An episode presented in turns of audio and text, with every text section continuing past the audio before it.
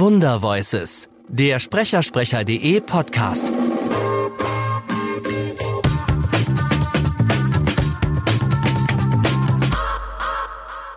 Was würdest du denn jemandem mitgeben wollen, der irgendwie sich für deinen Beruf heute interessiert und der los, der, der gerne ein, äh, sozusagen äh, ein, ein erfolgreicher Synchronsprecher oder Schauspieler, ich weiß nicht.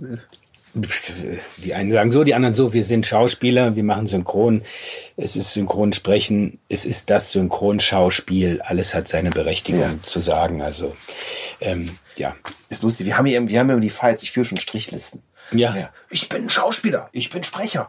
also es ist schon so beim Synchron, es ist schon Schauspielerei, denn ja. du musst ja eine Figur sprechen, tue ich einen Kommentar, sprechen äh, lese ich, wenn ich jetzt was lese, ja. da ist aber natürlich auch immer was Schauspielerei dabei, aber beim Synchronisieren spiele ich sprechend eine Rolle. Du kannst so und so sagen. Also wichtig ist, dass man halt die, die Situationen spielt und nicht nur spricht. Ja, ja ich, ich hatte letztens war lustig, äh, auch zwei Episoden hier bei unseren, wir sind gerade bei Audio Berlin bei unseren Freunden gemacht. Äh, und da war Engelbert von Nordhausen, der sagte, Alex, ich bin Schauspieler. Und kurz davor Jürgen Glucke, der sagte, ich bin Sprecher. das ist wunderbar, ist schön. Aber was, was gibst du den Jungen mit, den jungen Leuten? Also was, was sollten sie machen? Weil du hast eben schon gesagt, es ist viel, viel schwieriger, weil der Lernpfad, der dir offen stand, existiert nicht mehr. Exakt. Ähm, wenn man die Liebe für den Beruf hat, ähm, ähm, ist es, wenn man Mikrofonarbeit gerne wirklich fördern für sich will und machen will. Essentiell wichtig ist Texte lesen, Texte lesen, Texte lesen, die einem fremd und unbekannt sind. Das heißt, also Anfängern sage ich immer, nimm eine Zeitung, schlage sie auf, nimm dir einen Artikel und lies den laut dir selber vor.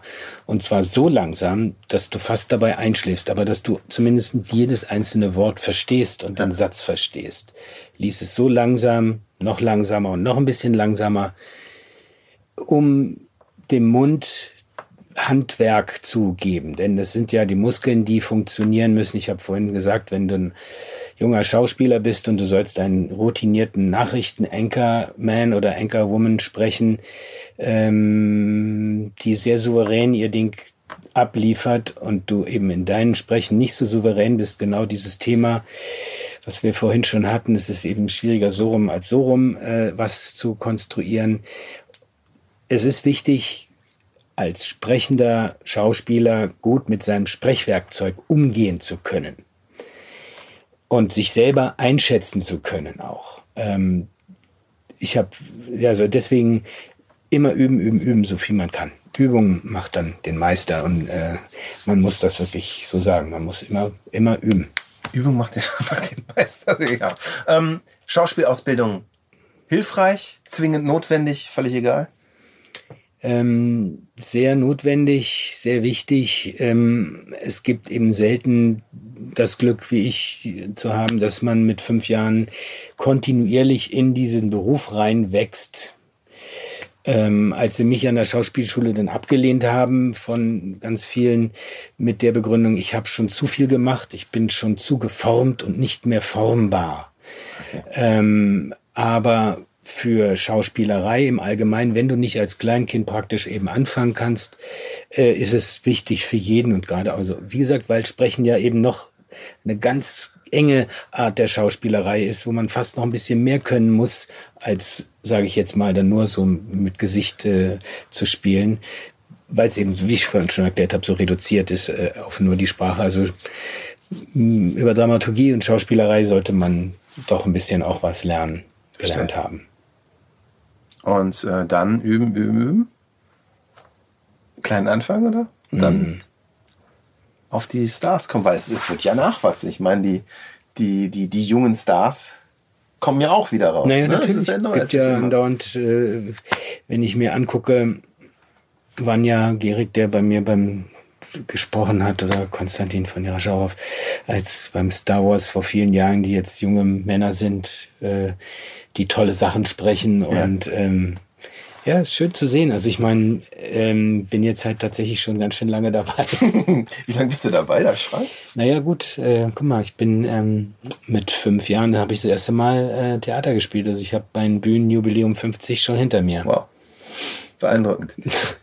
Gibt es irgendeinen Sprecher, wo du sagen würdest, das ist wirklich jemand, der mich tief beeindruckt und beeinflusst hat, der so für mich auch ein Vorbild war?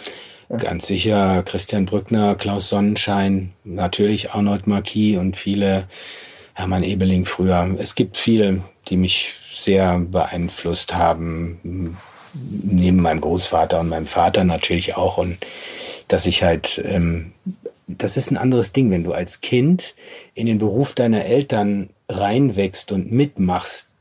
In dem Team bist du ja relativ du musst funktionieren, das ist so eine Augenhöhe, ja. auf die du als Kind, äh, wir nannten das früher immer auf die Erdbeerleiter, also das ist ein kleiner Karton oder eine Kiste, auf die du dich gestellt ja. hast, damit du zumindest beim Mikro, am Mikro äh, gleiche Höhe hast, aber beim Spielen miteinander, sei es im Theater oder beim Drehen, was ich halt als Kind machen durfte, bist du ja auch du musst ja funktionieren. Du wirst in einer gewissen Weise auf Augenhöhe ernst genommen, auch mhm. als kleines Kind schon, ja und bist in dem Team und ähm, dieses so gleichwertig sich fühlen, das war toll für mich. Also da ja.